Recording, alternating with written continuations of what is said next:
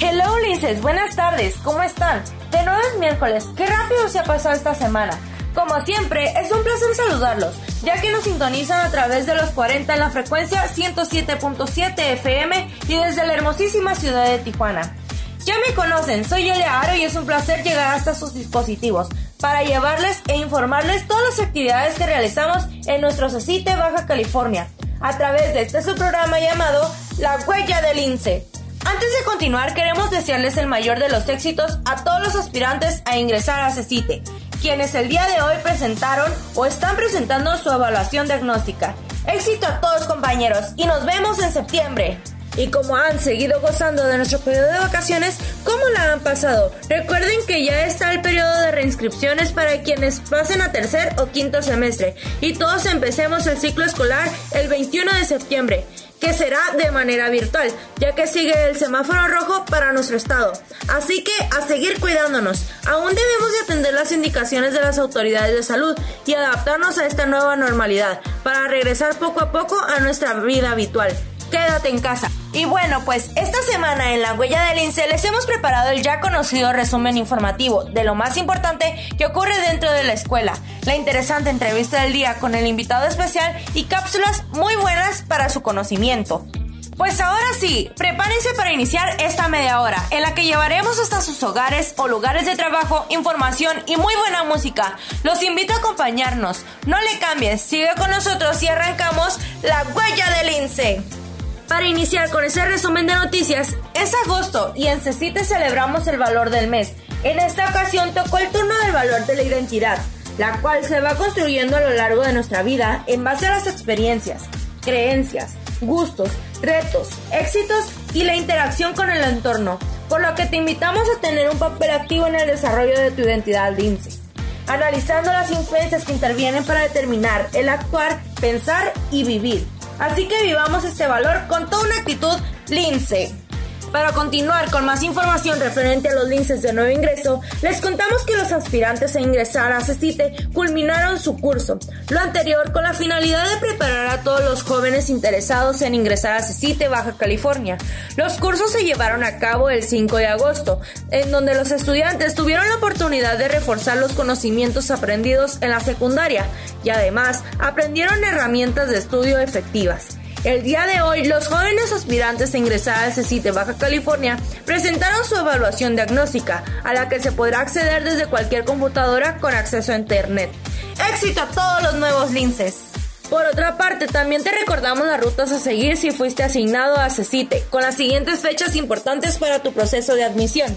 La evaluación diagnóstica se programó para el 12 de agosto en línea.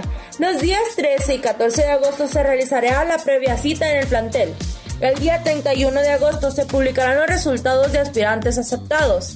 Del 31 al 4 de septiembre es la inscripción para los alumnos de nuevo ingreso. Del 7 al 18 de septiembre es la jornada de bienvenida de alumnos de nuevo ingreso. Y el día lunes 21 de septiembre es el inicio escolar 2020-2. Les recordamos estar al pendiente de las redes sociales y si tienes alguna duda comuníquense a su plantel, en donde el personal administrativo podrá ayudarles. Y si aún no puedes concluir con tu proceso de reinscripción para el próximo ciclo escolar porque debes alguna materia, esta es tu oportunidad, ya que te inició la jornada intensiva del aprendizaje. Esta consiste en un curso intensivo diseñado para que los alumnos puedan aprobar sus materias pendientes a distancia, a través de medios virtuales, anteponiendo en todo momento el bienestar de los involucrados. Dependiendo del tipo de materia se evaluará de manera distinta, ya que mientras sean de componente básico podrán ser acreditadas con trabajos y exámenes. Las que son propias de la carrera requieren otro tipo de evidencias. Una vez que realicen este proceso, el alumno podrá reinscribirse en el sistema del CECITE Baja California, ya que hayan aprobado todas sus materias. La jornada del aprendizaje comenzó el 4 de agosto y concluye el 21 de agosto, así que si aún no has iniciado, le recomendamos acercarse o llamar a su plantel en el área de servicios estudiantiles para regularizarse. Anteriormente no existía un curso que ofreciera esta oportunidad en línea, pero debido a las condiciones sanitarias actuales se diseñaron estos contenidos. Aún están a tiempo, acérquense a su plantel.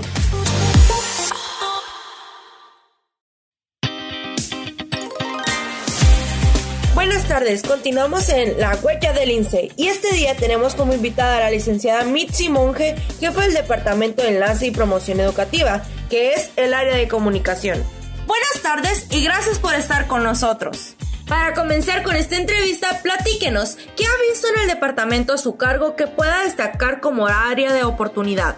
He visto oportunidades muchísimas. Por ejemplo, estamos hablando que dentro de lo que vimos, pues tenemos ahorita este programa. Hay que compartir con todos nuestros amigos que la huella del lince eh, es uno de los resultados que vimos eh, como una oportunidad para poder compartir con todas las personas que nos escuchan al interior del colegio, así como al exterior, pues que tenemos mucho que dar aquí en el colegio, ¿no?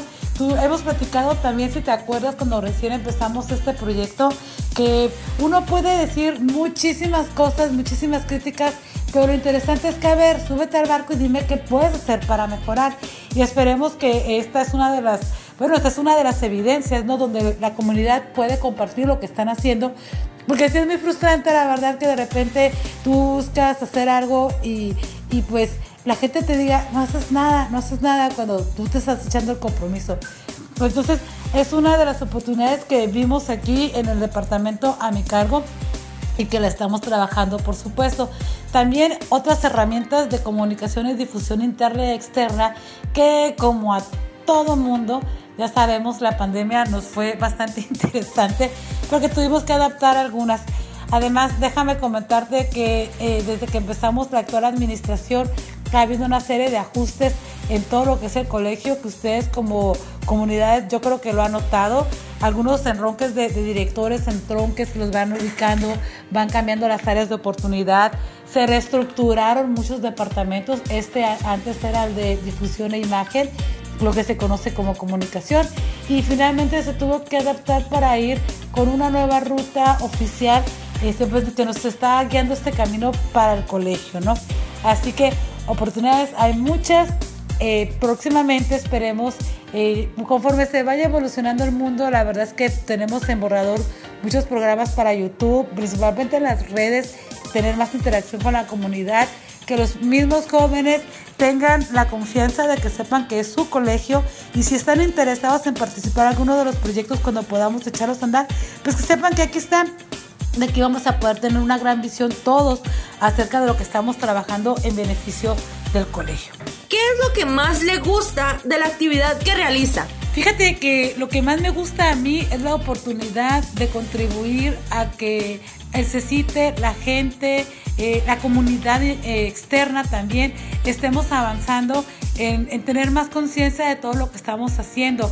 La comunicación es muy importante porque cuando no se da en los procesos de entendernos, entonces pues das por hecho las cosas y es cuando pueden pasar un montón de situaciones que nos afectan. La típica, eh, ¿por qué llegaste hasta ahorita? Es que yo creí que nos íbamos a ver mañana. Pues sí, pero hay que precisarlo. Entonces la comunicación no es, buscamos mucho eso, a ver, ¿a dónde vamos? ¿Qué vamos a hacer? Eh, y, darle un seguimiento, ¿no? Porque tiene que haber una reacción. Eso es lo que más me gusta a mí de esta oportunidad de poder crear. También tienes la oportunidad de trabajar en equipo en muchas áreas. Aquí a los muchachos que los, pues, los voy conociendo en noviembre, a la mayoría, eh, siempre hemos reiterado que es un trabajo profesional. ¿Qué quiere decir? Que tengamos que trabajar bajo el mismo objetivo. En la comunicación, en el trato de la gente, pues a veces, eh, pues personas de todos los niveles, ¿no? Desde jóvenes, maestros, administrativos, directores, padres de familia, periodistas. O sea, es un bagaje muy grande, tienes que homologar la idea para que todos estemos en la misma frecuencia. Es un reto muy padre porque también hablas de que mm, pues lo mismo, lo, no, ve la, no ve igual no sienten la, misma presión o los mismos, la misma ruta, los mismos objetivos o metas. Quien es periodista, a un director, alguien que acaba de entrar, un joven de quinto semestre, el padre de familia que lleva enfrente de dirección, el que está aquí en dirección general eh, desde hace muchos años, el que está en zona costa. Eh, es un bagaje muy distinto, entonces la verdad es que es un reto eh, trabajar con el ser humano y eso me gusta bastante porque conoces muchas historias conoces muchos sentimientos. Y si consiguiéramos alinearlos todos en la misma dirección, podríamos ver qué tan grande es, esta institución, tanto para la gente que ahorita está este, como para los que vienen, porque es un círculo, es como una espiral este, este ambiente que, que no va a terminar, pues. Y finalmente, finalmente tienes el sueño, la verdad, de saber que estás contribuyendo a la formación de alguien como ustedes, como los alumnos, que ahorita pues tienen una edad bastante interesante comparado con uno, ¿verdad? Estás hablando jóvenes de 15 a 18 años promedio, que algún día van a ser adultos y que algún día van a ser como yo, entonces vas a poder ver en retrospectiva qué has hecho por tu comunidad y, y la preparatoria es una de las etapas más pares que puedes realizar y por eso para mí el área de difusión es importante, porque si todo eso lo compartimos y estamos en la visión, vamos a poder eh, trabajar en equipo hacia ese objetivo. Pues ya es oficial que regresamos a clases de manera virtual. ¿Cómo se adaptarán sus proyectos a esta nueva normalidad? Afortunadamente para el área de difusión de enlace eh, tenemos acceso a muchas plataformas digitales desde antes, que básicamente son nuestros canales, nuestros conductos para emitir alguna clase de mensajes. Ya sabes, podemos usar desde lo gráfico, el texto eh, ya impreso, la comunicación virtual a través de las redes, a través del teléfono. Ahorita mismo que estamos en un medio de comunicación como son los 40, este, que pues, tú sabes que tiene un impresionante eh, público y les mandamos un saludo por supuesto. Que, a que también podemos hacer este material un podcast entonces tenemos muchas herramientas que nosotros les llamamos canales para hacer llegar la información. Por lo tanto, el origen, la producción, la estamos haciendo mucho en teledistancia en lo que es el departamento. Se presta para eso estas áreas de comunicación. Eso sí, debemos de tener la disponibilidad de sabernos mover eh, en una reacción inmediata. Es un trabajo que tienes que ser de 24 horas porque hay situaciones que tú no puedes saber qué van a pasar, muchas sí, otras no, eh, que ni siquiera voy a poner el ejemplo ahorita, pero, pero bueno, eh, nos, ocupa este, estar atentos con la gente. Entonces, ¿qué, ¿qué, es lo que ocupamos básicamente? Tener los dispositivos. En el caso de nosotros, un celular, una computadora, la conexión a internet, casi como están todos ustedes ahorita a teledistancia. Cuando requerimos, al igual que todos, algún contacto físico, como fírmame, sabes que ocupo la foto de es, la única la foto de algo que va a pasar nada más entonces sí tenemos que hacer desplazamientos para ir a atenderlos.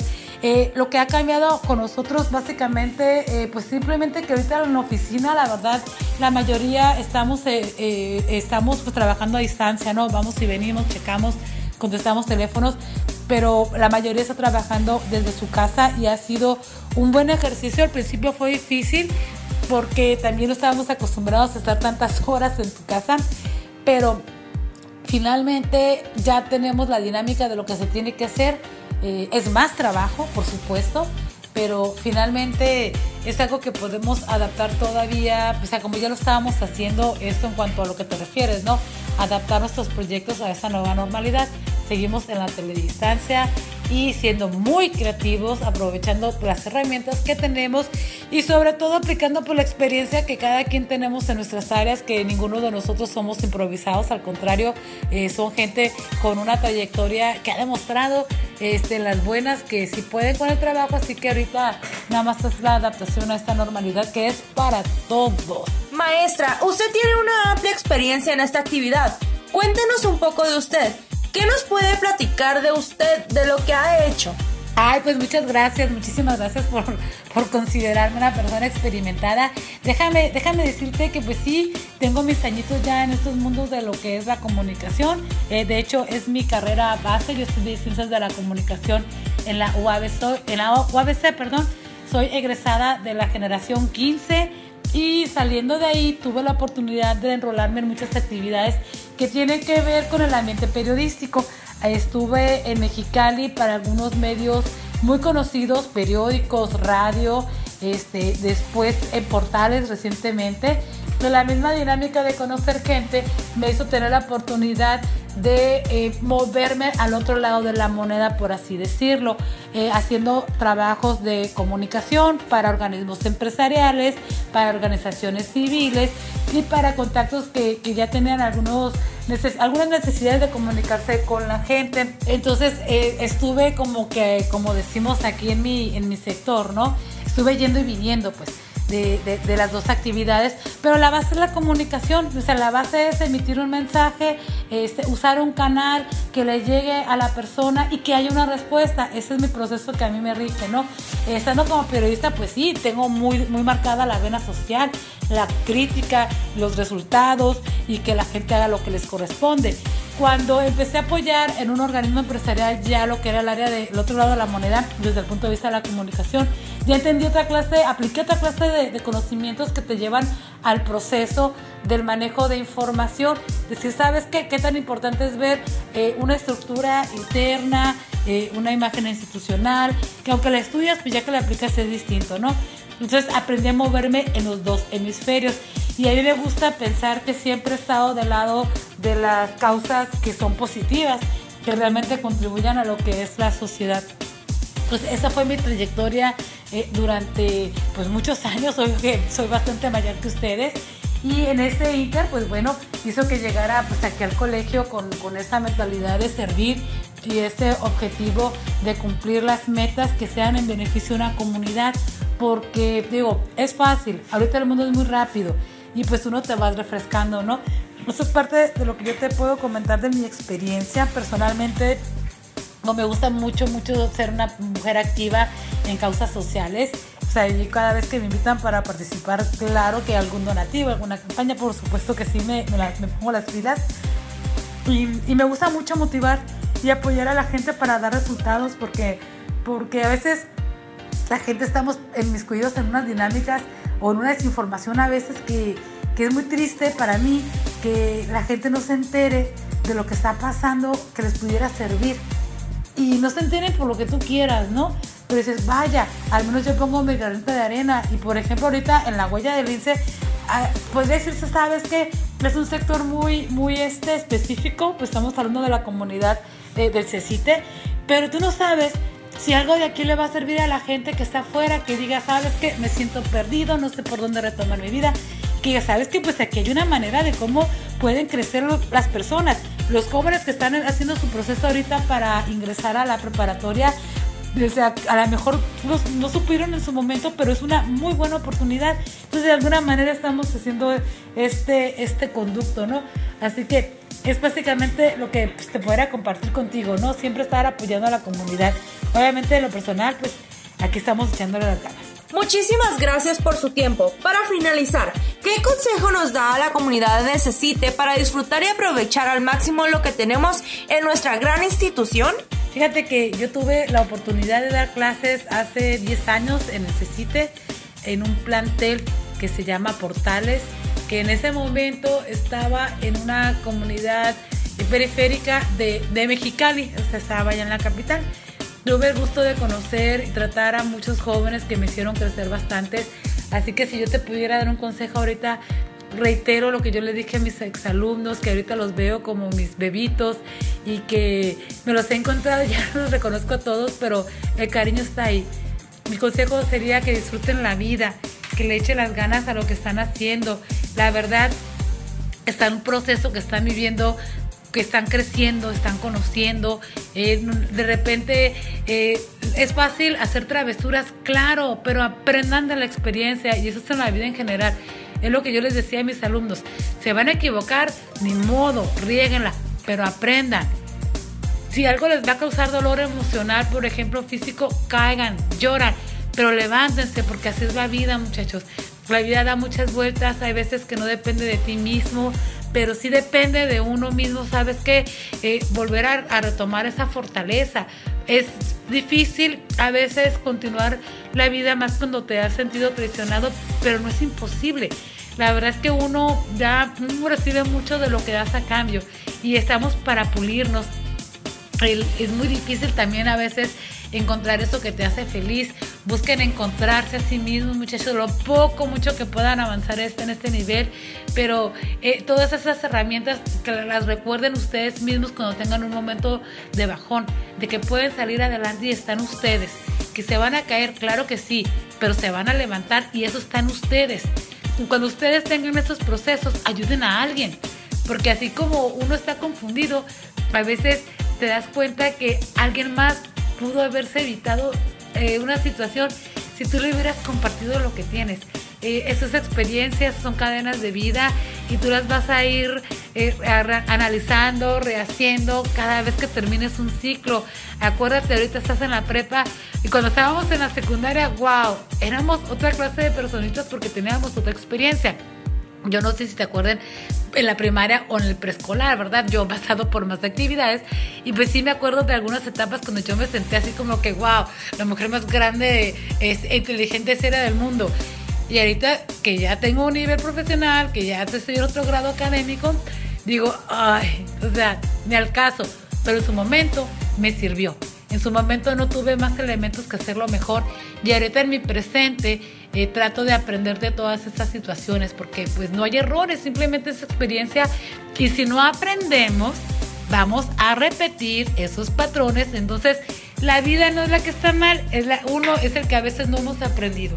Y pues eso sí es cierto, ¿eh? de que de que si no aprendes de lo que pasa en la vida, te va a seguir pasando. Ese sería mi consejo para todos ustedes. Te agradezco mucho el tiempo que dedicas a este proyecto porque estás sumando y estás ayudando a más jóvenes a que vean que sí se pueden hacer las cosas y pues en breve que nos lo permita la, cuarentena u otros, otros medios como estamos platicando, invitar a más muchachos que quieran participar, alumnos, nuestra comunidad que quieran contribuir a un crecimiento de todos nosotros. Porque hay que ponerlo la camiseta para esta, para elevar lo más que podamos a esta comunidad. Muchísimas gracias. Un abrazo virtual a todos quienes nos, nos están escuchando y seguimos pendientes aquí en la huella del INSE.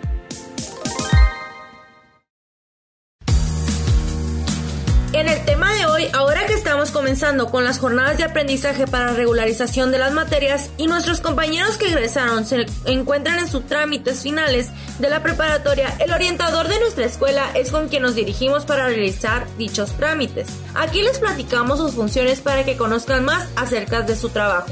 Un orientador aconseja, guía y asesora a los alumnos hacia el que considera que es el mejor camino para ellos. Si tienes problemas con algunas materias o bien presentas alguna dificultad con tu bachillerato, pueden acercarse a ellos y podrán ayudar con opciones para solucionar tu caso. Te pueden ayudar con técnicas de estudio, informarte sobre las becas que te ofrecen. Si necesitas regularizarse en alguna materia, te ofrecen las opciones para resolver tu caso y también te canalizan con instituciones que ofrecen atención psicológica. Y en el caso de los estudiantes de último semestre, los orientadores también les brindan la información necesaria para su elección universitaria. Como ves, la orientación laboral es necesaria y aplicable en muchos ámbitos. Realicen un inventario de todos los puestos de trabajo que actualmente existen en el mercado. Categorizan ese inventario dividiendo todos los empleos en categorías y ámbitos de especialización. Realizan un test y entrevistan a personas que se encuentran en búsqueda activa de empleo. Por eso, con ayuda de un orientador, las posibilidades de éxito son mucho más grandes. Como ven chicos, podemos contar con ellos, así que ya lo saben, pueden acercarse al área de orientación de su plantel. Y de esta manera concluimos con un programa más del programa La Huella del INSE.